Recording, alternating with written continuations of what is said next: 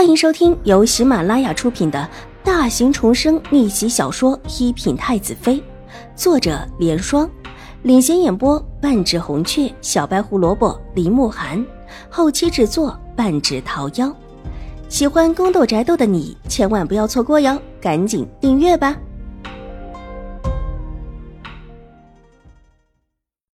第八百五十八集。说完，从怀里取出一个礼盒，推到邵婉如的面前。看看，喜不喜欢？这是本王送你的生日礼物，听说还是什么名家制作。名家制作？邵婉如努力的不去想方才的事情，伸手接过了盒子，对所谓的名家制作有几分好奇。她之前也是有一套名家制作的首饰的。为了这个，还和狄凤兰两个差点吵起来。打开是一套碧玺的头面，一只兰花形的簪子，不同于往日那种很是清雅的颜色，兰花开得盛艳，用了黄色的碧玺和浅紫色的，工艺精湛。兰花看起来还是很雅致的，但用了这两种颜色之后，又多了几分别致，再加上制作精良，竟是栩栩如生一类的。耳坠也是兰花造型。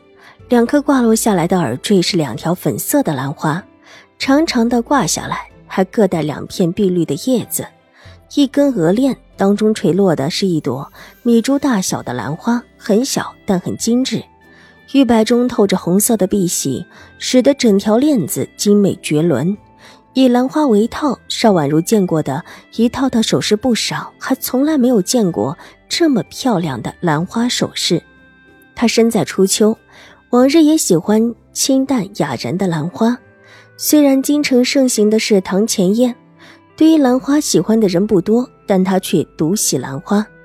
多谢殿下，爱不释手的看着手中的礼物，邵婉如的脸上不由得露出笑意。她也是女孩子，喜欢这种很入自己心的事物，即便现在不能戴，但放着看看也是喜欢的。礼本王也送了，人也来了。这会儿也当回去了，若是有事，让青儿过来就是。楚留臣满意的看着邵婉如的笑脸，站起了身，悠然道，然后在邵婉如诧异的眼眸中，伸出了修长的手指，在邵婉如的小脸上抹了一下，而后一片葱花出现在他凝白的手指上，邵婉如才稍稍褪去的红晕立时铺满了整张小脸，恼声道：“殿下。”不用拉着本王，本王真有事要走了。楚留臣的手指捏了一下，感应了一下手底如凝脂一般的柔滑，抬起俊眸，温雅道：“这言语还真的似俗世翩翩家公子，而且还是不染尘埃的那一种。如果忽略了他方才的动作，殿下请慢走，不送。”邵婉如咬了咬唇，觉得牙根痒痒，这表象不如的妖孽。不用送，本王自己会走。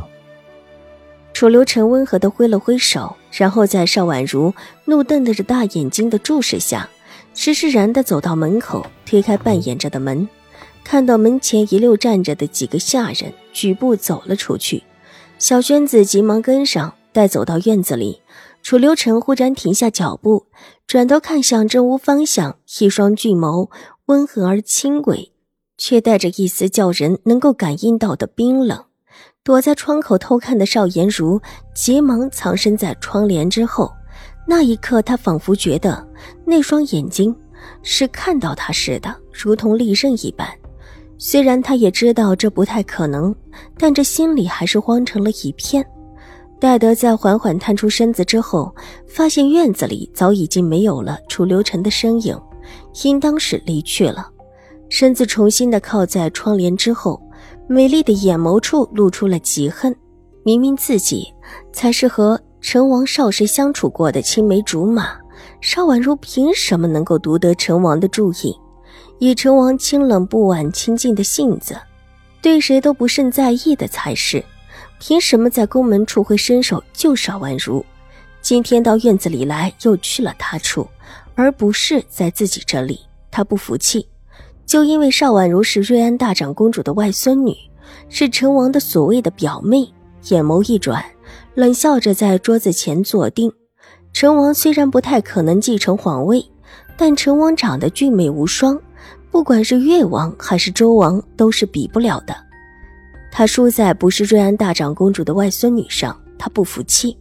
成王除了长得俊美，其实还是有点其他用处的，至少他得太后娘娘的宠爱。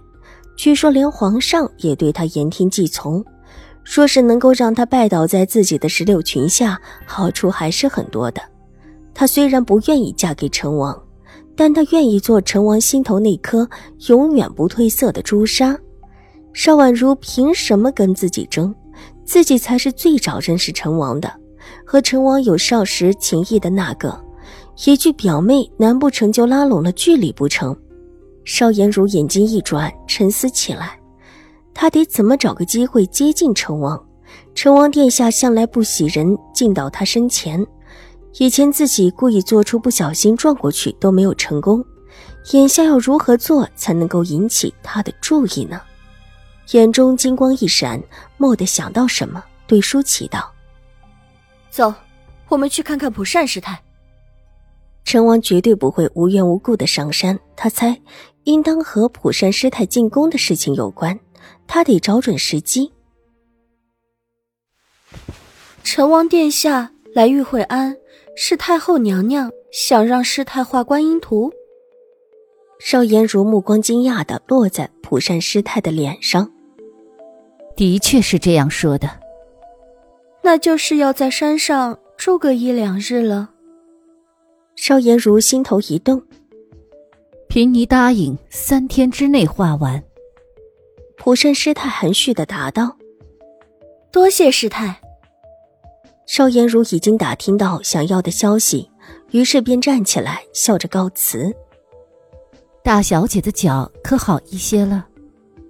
普善师太看向邵颜如的脚，关切道：“已经无大碍了，谢谢师太的好意。”邵颜如站直了身子，扶了一礼，然后转身离去。走得不快，仔细看起来，左右脚步微微有些不同。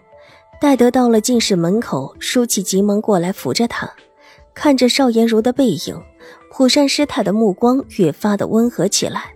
在院门口，邵颜如见到了慧清师太，从他那里知道了楚留臣的住处，住的也是厢房，离他们其实不远。站定在门口，想了想，转身往那处的厢房而去。那处的厢房还算是较大的，正屋是三间，往日里就是身份尊贵的香客们在玉惠安进香的住所，而今却成了陈王临时居住的地方。本集播讲完毕，下集更精彩，千万不要错过哟！